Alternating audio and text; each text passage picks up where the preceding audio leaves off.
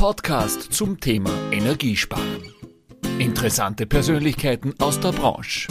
Heute darf ich euch wieder herzlich im Namen von Installateur TV Podcast begrüßen.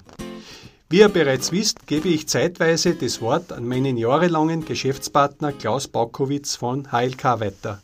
Auch heute hat er wieder eine Branchenpersönlichkeit vors Mikrofon gebeten. Ja, herzlich willkommen beim HLK-Podcast. Mein Name ist Klaus Paukowitz und ich will heute mit meinem Gast über Dinge reden, die auf den ersten Blick vielleicht nicht unbedingt zusammenhängen. Zumindest hat man das vor zwei Jahren noch so geglaubt. Was hat Raumklimatisierung, was hat Lüftung mit Corona-Prävention zu tun? Das ist etwas, worüber uns wir in den letzten Monaten sehr, sehr viele Gedanken gemacht haben. Ich habe hier jemanden, der sich da wirklich fundiert auskennt Roland Kerschbaum. Er ist Vertriebsleiter von Panasonic für Österreich und die Schweiz, und zwar in der Division Heating and Cooling, also Heizung und Klimalüftungsgeräte. Wunderschönen guten Tag und herzlichen Dank für die Einladung.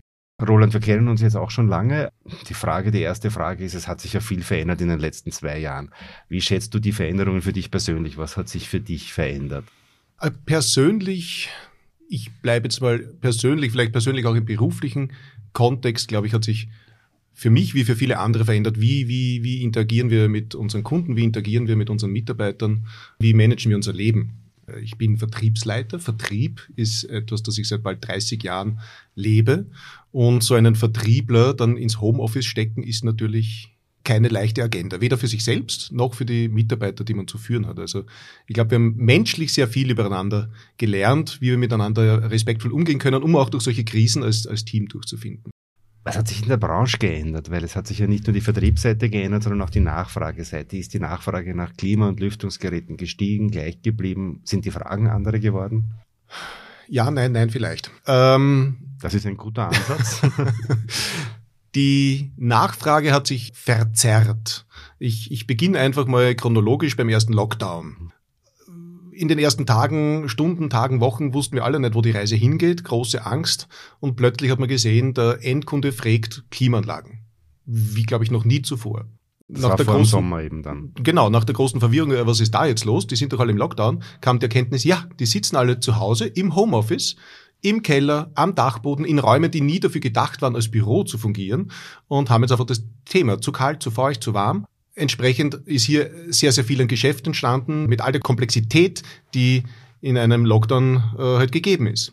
Zeitgleich ist für viele Installateure äh, das Hauptstandbein auch weggebrochen.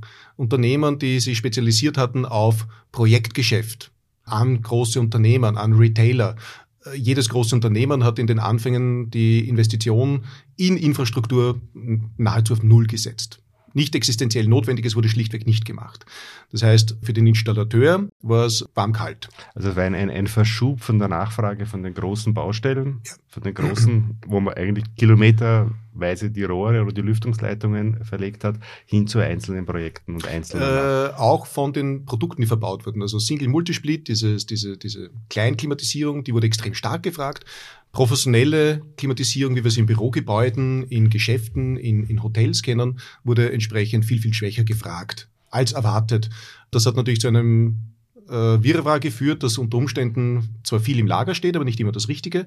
Dass Unternehmen, die bis dato auf Businesskunden gesetzt haben, plötzlich ohne Kunden dastanden und andere Kunden, andere Installateure gar nicht gewusst haben, wie sie das alles bewältigen sollen. Also es war eine große Verzerrung. Jetzt sind gerade diese Single-Split-Geräte, diese einfachen Geräte, etwas, was der Installateur, glaube ich, nicht wahnsinnig gern verkauft hat jetzt vor Corona. Das war etwas, was er äh, fast dem Einzelhandel am liebsten überlassen hat, als das als, als Profi zu installieren. Erlebst du das auch so? Hm, bedingt. Ich glaube, dass diese Transformation schon früher begonnen hat. Also ich bin jetzt am Installateur mit dem Thema Raumklimatisierung eigentlich seit 2013 im direkten Kontakt. Und zu Beginn war das so, naja, das, das ist nicht unser Geschäft. Mein persönliches Verständnis ist, wann immer der Eigenheimbesitzer ein technisches Wehwehchen hat, dann ruft er in fast allen Fällen seinen Installateur an, weil der ist sein technischer Sachverstand. Der Installateur ist dann oft verwundert, dass er der Adressat für diese Art von Fragen ist. In der Klimatisierung hat sich das aber, glaube ich, schon vor fünf, sechs Jahren begonnen zu wandeln. In meiner Wahrnehmung hat heute jedes Installationsunternehmen ein klares Konzept. Entweder sagen sie, das machen wir nicht, oder sie sagen, das machen wir mit externen Partnern, oder sie sagen, okay, wir haben unsere Mitarbeiter weitergebildet, wir haben die Kältetechnik, die Klimatechnik schon im eigenen Haus, wir machen das vollumfänglich. ich glaube, jeder Installateur hat heute eine dieser drei Antworten parat, ohne dass er lange nachdenken muss. Das war schon vor Corona in meiner Wahrnehmung. Was in meiner Wahrnehmung dann aber heuer noch passiert ist, ist, dass dann der Installateur, ähm, der Gebäudetechniker als erste Ansprechperson für alle Fragen, was jetzt irgendwie gerade nicht passt im Gebäude oder in der Gebäudetechnik. Jetzt ist heuer eine Frage dazugekommen, mit der er wahrscheinlich nicht auseinandergesetzt hat, sich davor die Frage nach der Hygiene, nach der sauberen Luft, nach der Luftreinigung. Der musste plötzlich Hygieniker werden. Mhm. Sehe ich absolut genauso. Jetzt haben wir schon das Kürzel HKLS. Das legt ja schon nahe, dass wir mit Lüftung was zu tun haben. Plötzlich ging es aber nicht nur um Luft in Kubikmeter, sondern um Luftqualität. Wir haben plötzlich alle miteinander Vokabel gelernt, die, das hätten wir uns nie vorgestellt. Wir haben vor zwei Jahren auf die Straße gegangen und hätten irgendwen gefragt, du, was ist der Unterschied zwischen einem PCR-Test und einem Antigen-Test? Hätte nur verwirrt den Kopf geschüttelt. Heute wissen wir das und noch viele, viele Vokabel mehr. Ein Vokabel, das an Bedeutung gewonnen hat, ist, oder eine Phrase ist dieses Thema Lebensmittelluft. Und das Lebensmittel Luft wird meiner Meinung nach 1.1 mit Lüftungstechnik und damit auch mit unserem Installateur verknüpft. War das in der Vergangenheit vielleicht noch etwas, was eher Unternehmen betrieben haben, die sich im, im, im gewerblichen Bereich tummeln? Ist es aber jetzt eine Frage, die genauso im Einfamilienhaussegment vorliegt. Lebensmittelluft, das ist jetzt eine Begriffskombination. Also ganz ehrlich, die habe ich vor Corona auch nicht ähm, am Schirm gehabt bei mir. Die ist ja, glaube ich, auch neu in der Branche. Glaubst du, dass den Leuten draußen, also auch den Fachhandwerkern und den, den, den Planern bewusst ist, dass Lebensmittelluft äh, etwas ist, was jetzt in den Mittelpunkt der Aufmerksamkeit rückt? Dass wirklich schon im Handwerk großes Bewusstsein dafür herrscht, Teils, teils. Dann versuchen wir das ja gerade hier zu enden. teils, teils. Ja. Äh, was wir merken, ist auch, dass von Handwerksseite plötzlich völlig anderer Kontext an Fragen kommt und sich die Gewichtung bei der Anlagenkonzeption nicht nur beim Großprojekt, sondern auch eben beim Einfamilienhaus beginnt zu verschieben, dass wir uns mit anderer Art von Fragen auseinandersetzen. Ein Beispiel für so eine Frage, mit der ich jetzt häufig auseinandersetzt, hast du eine? Also geht wahrscheinlich um Hygiene und um Lufthygiene, um diese genau. Themen. Was wir nicht haben, fangen wir mal mit dem, was wir nicht haben, ist die große Auseinandersetzung, ja, wie gehen wir jetzt mit, mit Covid-19 um? Da okay. ist jeder, der, der Investitionen setzt, mittlerweile an dem Punkt, ja, das wird vorbeigehen. Entweder werden wir jetzt alle krank oder wir werden alle geimpft oder irgendwas dazwischen. Aber was bleibt, ist das Bewusstsein, okay, in unserer Luft schwirren viele Dinge um und um, die wir wollen, aber auch so manches Ding, das wir nicht zwingend wollen. Bakterien, Viren, Allergene, Pilzsporen. Also und, Fasane und Adler, ja. Genau. Die sind, die sind okay. Nein. Äh, auch die, die, wir wollen ja auch keine tote Luft, also sie soll ja Dinge beinhalten, aber halt nicht unbedingt alle. Und hier hat es jetzt begonnen, dass aus verschiedenen Beweggründen heraus, aus dem Beweggrund der persönlichen, der individuellen Gesundheit, aber auch aus dem Beweggrund des ökonomischen Interesses, ein gewisser Fokus auf das Lebensmittel Luft, wenn wir jetzt einfach diese Phrase verwenden, äh, entstanden ist ich nehme jetzt einfach ein paar Beispiele. Was bedeutet es für mich als Unternehmer, wenn die Inzidenz oder die Infektionsquote in meinem Unternehmen um, sagen wir mal, eine Prozent sinkt?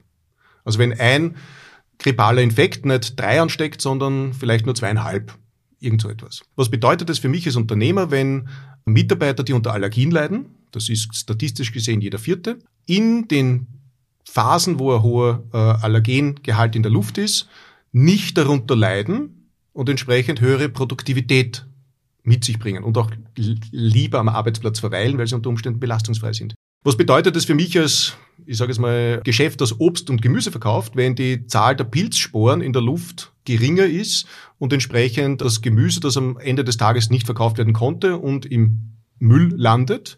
Und die Quoten derer, was im Müll landen, sind ja horrend, wie wir mittlerweile wissen, um nur marginal ein Prozent verändert werden können.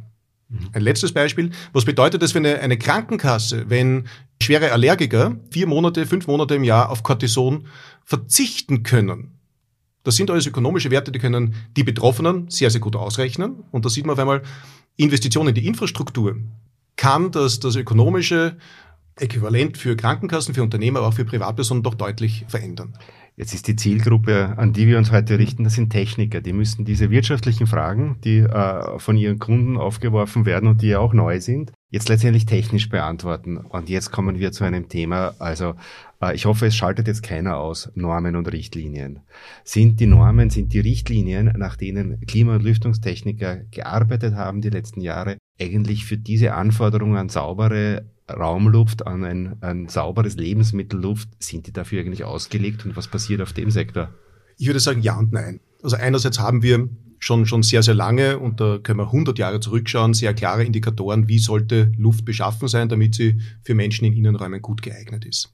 Was sich jetzt verändert hat, ist, dass im Zuge der Pandemie Regelwerke entstanden sind, die sich auf die Pandemie beziehen. Als Beispiel die äh, VDI 4200 Blatt 14. Die hat natürlich ihre Daseinsberechtigung, wird aber teilweise sehr rigide, wie, eine, wie ein echtes Regelwerk behandelt, obschon es nur eine, nur, unter Anführungszeichen, eine Expertenempfehlung darstellt. Wie, wie wird das gehandhabt jetzt im Alltag eines Lüftungstechnikers? Hat das für ihn überhaupt eine, eine Bedeutung oder ist das eine Herstellerrichtlinie? Nein, das ist eine Richtlinie für Kommunen, wie sie mit dem Thema Luft- und Infektionsraten umgehen können, was dazu führt, ich nehme jetzt Deutschland als Beispiel, hier ist es markanter, dass hier in Summe jetzt an die 400 Millionen Euro investiert werden in dezentrale Lüftungsgeräte, die man zum Beispiel in Schulen reinstellen soll. Wir sprechen über Geräte, die einen Schallleistungsdruck von teilweise 67 Dezibel erlangen. Das hätte ich gerne mal bei einer Wärmepumpe, die ich von Grund aufstellen darf. 67 Dezibel. Äh, ja, also das ist aus den Praxistests, die teilweise im Markt gemacht wurden. Hier muss ganz stark differenziert werden, Schallleistungsdruck, Schalldruckpegel. Das wurde in diesen Dokumentationen nur teilweise erfasst. Aber jetzt nur um die Relation herzustellen, weil du die Luftwärmepumpe angesprochen hast, wie ist da die Schalldruckgrenze? Der Schalldruck in den meisten Regionen darf bei 35 Dezibel am Tag an der Grundstücksgrenze liegen. Ja.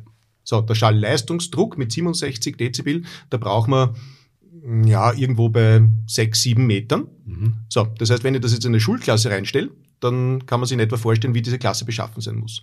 Tests haben auch gezeigt, dass wir bei Luft, Luftmengen von an die 1200 Kubikmeter pro Stunde Luftgeschwindigkeiten von bis zu zwei Meter pro Sekunde bei, bei, bei den Schülern zusammenbringen.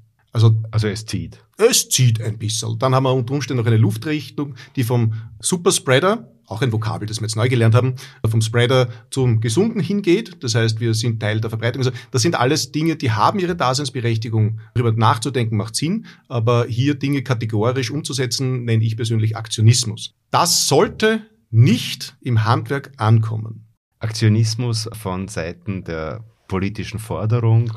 Äh, äh, also eine der Aktionismusgeschichten ist ja die, dass sehr rasch die Forderung auch bei uns heuer im Laufe des Frühjahres aufgetaucht ist, dass man jetzt alle Schulklassen mit Lüftungsgeräten oder Luftreinigern ausstattet. Deutschland hat das vorgemacht. Wie stehst du da dazu? Naja, das ist jetzt genau das passiert. Wir haben Bestandsgebäude mit dezentralen Lüftungsgeräten ausgestattet, die wohl Kriterien erfüllen. Diese Kriterien stehen aber in keiner, in keiner Realität zur Anwendung. Und ich glaube, da gibt es schon eine ganze Menge an Fallbeispielen, wo die Geräte zwei Tage gelaufen sind. Und da sind wir draufgekommen, erstens, es zieht. Zweitens, so laut kann gar keiner schreien. Eine Schulklasse unter guter Führung ist nicht laut. Also die Schüler schaffen das, die werden lauter als ein... Ja, nur der Lehrer wird irgendwann recht schnell hasrig, wenn er über so ein Gerät drüber reden muss. Es gibt eine, eine ganze Fülle an Fallbeispielen, wo die Geräte nach drei Tagen im Keller stehen. Das heißt, im schlechtesten Fall investieren wir jetzt 400 Millionen Euro für Geräte im Keller. Das ergibt keinen Sinn. Grundsätzlich als Handwerker, als Fachhandwerker sollten uns immer am Gebäudebestand orientieren und das Bestmögliche daraus machen. Das ist nicht immer in manchen Fällen wird man wohl irgendeine äh, Möglichkeit in einer dezentralen Lösung finden müssen. Aber auch hier, und das ist jetzt das, was der Handwerker sehr wohl kann, abschätzen, ergibt das da drin Sinn? Entspricht es der Realität der Raumnutzung? Und da sehe ich die Grenze zwischen Theorie und Praxis. Der Praktiker wird sofort sehen, ui, wenn ich das da drin mache, das ist zu laut, ich habe da zu viel Schallreflexionsflächen, äh, ich habe da zu hohe Luftgeschwindigkeiten. Ich muss einen anderen Weg wählen. Was wir jetzt derzeit sehen, und jetzt komme ich zu dem Vokabel, das auch der Gemeinbürger bis dahin nicht kannte, HEPA-Filter. Äh, mir okay. hat ein, ein, ein deutscher Sachverständiger ein, schönes Vokabel mitgegeben, einen schönen Begriff, der hat gesagt, mit den HEPA-Filtern, mit denen wir jetzt auf äh, Covid-19-Jagd gehen, das ist wie mit einem Schmetterlingsnetz auf Elefantenjagd gehen. Das ist ein sehr schönes Bild. Das heißt, die sind, also HEPA-Filter sind ja in, in Reinräumen, die kommen aus dem medizinischen Bereich, die kommen wirklich aus hochsensiblen äh, Gebäuden und hochsensiblen Räumen. Das heißt, die sind einfach zu fein jetzt für, für, für das, was wir brauchen. Bedingt. Wir haben eine Vielzahl, HEPA-Filter ist nicht HEPA-Filter. Auch hier gibt es eine ganze Bandbreite an Klassifikationen. Es gibt Staubsauger, die haben HEPA-Filter. Also theoretisch kann ich äh, vier Staubsauger in ein Klassenzimmer stellen und erfülle die Kriterien. Ich erfülle nur keinen Sinn. Bin ich aber über 100 Dezibel, vermutlich. vermutlich. Ähm, ja, gesunder Sachverstand in der Praxis. Das heißt, der HEPA-Filter an sich, der ist ja auch so vielfältig, den jetzt einfach äh, ein Lüftungsgerät mit HEPA-Filter hineinzustellen, macht auch keinen Sinn in dem Nicht zwingend. Sinn. Die Frage ist, was jage ich? Und wenn ich Elefanten jage, dann kann ich ruhig auf einem Maschendraht ausweichen oder etwas anderes, vielleicht was Stabileres. das Aerosol fliegt ja nicht für sich allein genommen in der Regel. Also auch hier gibt es ja einen Verbund, der in seiner Größe durchwegs auch schon von anderen Filtertypen aufgenommen werden könnte. Das Thema mit dem HEPA-Filter ist, wenn der schön, schön, schön eng ist, mit all dem, was in so einem Klassenzimmer herumfliegt, habe ich sehr schnell einen Belag auf diesen Filter. Entsprechend erhöhen sich die Drücke, die ich brauche, damit er meine Luftmenge durchbringen und damit einhergeht höhere Schallemission. Von Stromaufnahme sprechen wir noch gar nicht. Das ist nicht immer der beste Weg. Außerdem, nochmal, es ist eine Momentaufnahme, die sich jetzt auf der Pandemie ausrichtet. Bei Immobilien sollten wir ein bisschen weiter blicken. Man kann jetzt vorsichtig Kritik üben. Vielleicht haben wir auch das Thema Schulklassen und korrekte Zusammensetzung der Luft in Schulklassen, dass die Kinder auch gut lernen können schon die letzten paar Jahrzehnte vernachlässigt. Das also können wir jetzt nicht mit ein paar dezentralen Geräten gut ein, machen. Ein, ein Wert von 1000 ppm wird in einer Schulklasse, glaube ich, ungefähr fünf Minuten nach dem Läuten das erste Mal überschritten, normalerweise, ja. wenn, man, wenn man nur in der Pause lüftet. Aber das ist doch auch eine Chance ein bisschen jetzt für Installateure, äh, Lüftungs-, Klimatechniker, weil die Schulerhalter sind die Gemeinden. Die, also diese, diese Geräte kauft ja nicht das Ministerium, sondern das kauft dann die Gemeinde. Das kauft dann St. Veit an der Klan und Hintertupfing an der Wolga. Also die kaufen dann die Geräte, die sind dafür verantwortlich, dass die Schule erhalten wird, die sind dafür verantwortlich, dass die Infrastruktur läuft. Das ist doch ein super Zugangspunkt für die einzelnen Gewerbetreibenden, oder? Das kann ein sehr guter Zugangspunkt sein. Wichtig ist es hier, speziell auf Entscheiderstelle, ob jetzt in den äh, Schulen oder in, in der äh, Bundesimmobiliengesellschaft, die meiner Meinung nach hier auch immer noch äh, was mitzureden hat, nicht dogmatisch an, eine, an einzelnen Sätzen einer Expertenempfehlung festzuhalten. Diese gesamte 43.00 Blatt 14 gibt eine Vielzahl von Optionen. Sie beschreibt einige nur deutlicher. Und äh, hier bedarf es, die Vielzahl der Optionen auch anzuerkennen, weil es gibt, wie so oft, nicht die eine Wahrheit. Es wird Objekte geben, da ist eine große Lüftungsanlage mit HEPA-Filter allen drum und dran, wahrscheinlich die beste Wahl. Es wird andere äh, Objekte geben, wo man mit viel kleineren oder anderen Maßnahmen bessere Ziele erwirtschaften kann. Es braucht einfach diese Breite des Verständnisses. Also, dass man HEPA-Filter jetzt in, in, in Lüftungsanlagen oder in, in Klimageräten einbaut, ist ja auch eine Entwicklung der letzten beiden Jahre oder des letzten Jahres. Das hat man ja davor auch nicht gedacht, dass man diese Technologie brauchen wird. Das heißt, auch auf Herstellerseite hat sich einiges geändert, beziehungsweise hat man sich neue Lösungen überlebt für, überlegt für diese Problemstellung. Jetzt bist du ja nicht nur als Roland Kerschbaum hier, sondern auch als Vertriebsleiter von Panasonic. Was gibt's auf eurer Seite her von der technischen Lösung her Neues? Ich beginne chronologisch wieder in den Anfängen der Pandemie.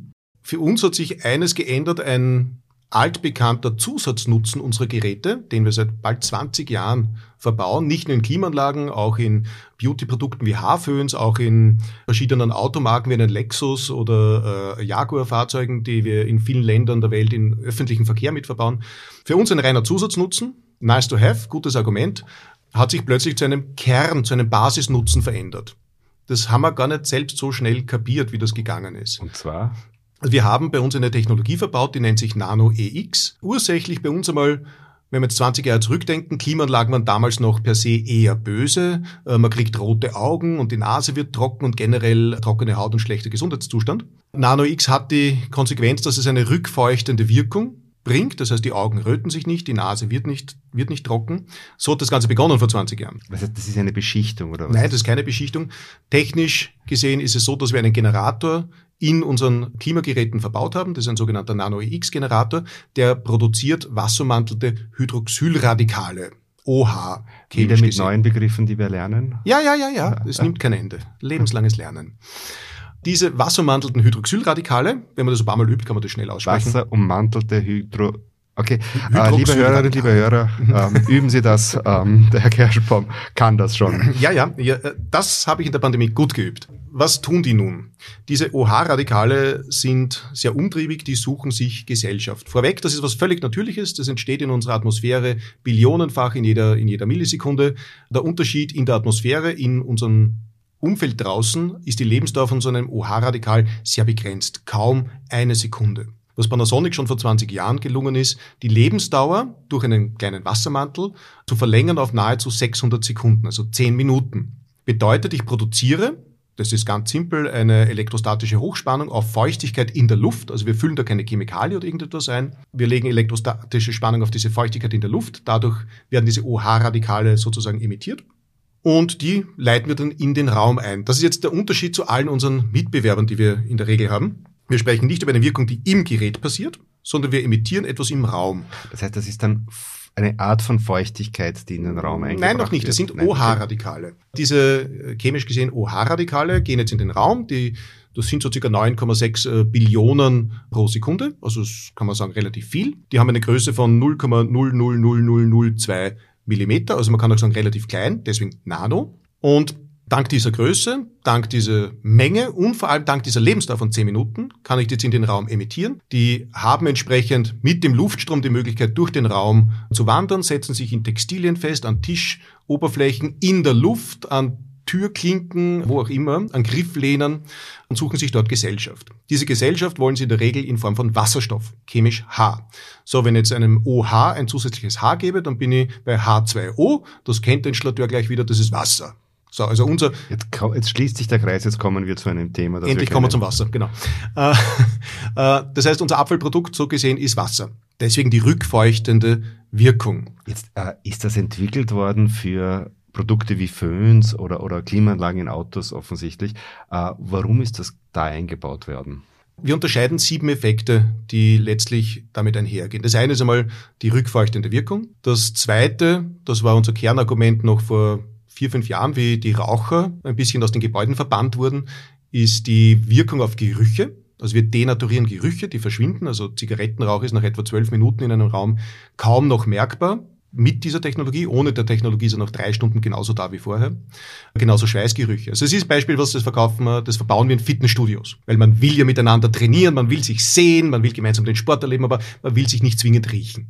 Dasselbe für Umkleidekabinen, für Barbecue-Gerüche. Wir haben Küchenausstatter, die verkaufen unsere Klimaanlagen mit, äh, damit der Fisch, den man mittags brät, abends nicht auf der Couch sitzt. Das heißt, dieser Effekt, diese Technologie hat sich jetzt erwiesen als wirksam gegen die Verbreitung von Aerosolen?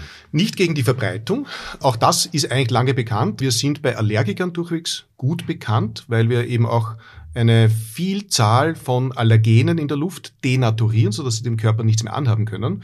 Da gibt es auch einige gute Fallbeispiele, die sind auch teilweise in Videos verfasst, wo eben diese Menschen das Cortison absetzen können, wo die Kinder Besuch von Schulkollegen empfangen können, ohne dass die eigenes Gewand mitbringen und sich die Haare waschen müssen, bevor sie das Haus betreten. Es entsteht für die eine Art Reinraum. Jetzt sind wir schon wieder in der Welt der Opportunitätskosten. Nicht nur, dass es denen menschlich besser geht, weil sie nicht das halbe Jahr über Cortison fressen müssen, sondern es hat auch eine, eine ökonomische Bedeutung. Jetzt habe ich eine letzte Frage noch in dem Zusammenhang. Es gibt ja ein Thema auf dem gesamten Markt, das alle beschäftigt, das ist die Lieferfähigkeit. Welche Produkte kriege ich im Moment, welche kriege ich im Moment nicht? Wie schaut es bei einer Technologie aus, die seit 20 Jahren verbaut wird? Ist die derzeit lieferfähig? Ist die genauso lieferfähig wie vorher? Oder hat sich auch da was verändert? Also grundsätzlich haben wir den großen Benefit, dass wir bei Panasonic eine sehr, sehr hohe Verarbeitungstiefe haben. Das heißt, rund 98 Prozent der Bauteile entstammen auch der eigenen Fertigung. Von der Platine über den Ventilator, über, über Elektronikbauteile. Die Lieferfähigkeit von diesen Produkten ist nach wie vor sehr, sehr gut. Was sich verändert hat, ist die Lieferquote. Das heißt, unser weltweiter Warenhandel ist aus der Balance geraten. Entsprechend profitieren wir umso mehr derzeit auch in Österreich, dass wir hier mit Partnern agieren, die hohe Lagerkapazitäten haben, die diesen Versatz von vier, fünf Wochen, wo sie die Lieferzeiten nun verändert haben, auch kompensieren können. Also Stand der Bede stehen wir nach wie vor sehr, sehr gut mit den Verfügbarkeiten da. Deutlich besser als in, in vielen anderen Branchen, wo schlichter Rohstoff schon ausgegangen ist. Das heißt, um jetzt das eine Bild zum Abschluss noch einmal äh, aufzugreifen, also das ist jetzt nicht unbedingt mit einem Schmetterlingsnetz auf Elefantenjagd zu gehen, sondern das ist dann mit einem, ich weiß nicht, mit einem Staubtuch auf Staub gehen? Mm, nein, ich würde das noch, nehmen eine andere Metapher, wir marschieren mit Handschellen herum. Wie wir die Allergene behandeln, so behandeln wir auch Bakterien, Viren, Pilzsporen. Letztlich machen wir über dasselbe, wir, wir nehmen ihnen sozusagen die Andockstelle weg. Wir entnehmen der Proteinschicht, der Eiweißschicht Wasserstoff. Das sind meist die, ich nenne es mal die Rezeptoren, mit denen sie in unserem menschlichen Körper andocken. Entsprechend, die Partikel sind nach wie vor da. Wir haben die nicht mit einem Netz herausgefangen, aber sie können dem menschlichen Körper nichts mehr tun. Sie sind denaturiert, sagt man. Einen Virus kann man nicht umbringen, deswegen ist ein Virenkiller auch relativ sinnlos. Man kann nur verhindern, dass er sich festsetzen kann. Genau, man kann ihm seine, seine Andockmöglichkeit nehmen, wir legen ihn praktisch in Ketten. Ja, herzlichen Dank, Roland Kerschbaum, Vertriebsleiter von Panasonic für Österreich und die Schweiz. Äh, beim heutigen HLK-Podcast haben wir einen, einen sehr breiten Bogen gespannt, letztendlich über die Veränderungen der letzten beiden Jahre. Und wir haben wieder viele neue Begriffe zum Lernen jetzt in, in den Markt hineingebracht. Da sind ein paar dabei, die ich jetzt auch noch nicht aussprechen kann. Sagst du das mit den Radikalen vielleicht noch einmal zum Abschluss? Wasserummantelte Hydroxylradikale. OH-Radikale geht aber auch, das ist leichter. OH-Radikale, das schaffe ich auch. Ja, danke fürs Zuhören, danke fürs Hiersein. Das war der HLK-Podcast, der zweite, den wir gemacht haben. Freuen Sie sich schon auf den nächsten, da wird es wieder ein interessantes Thema geben. Das war unser aktueller Podcast mit Klaus Baukowitz. Das nächste Mal darf ich euch wieder persönlich durch meinen Installateur TV Podcast führen.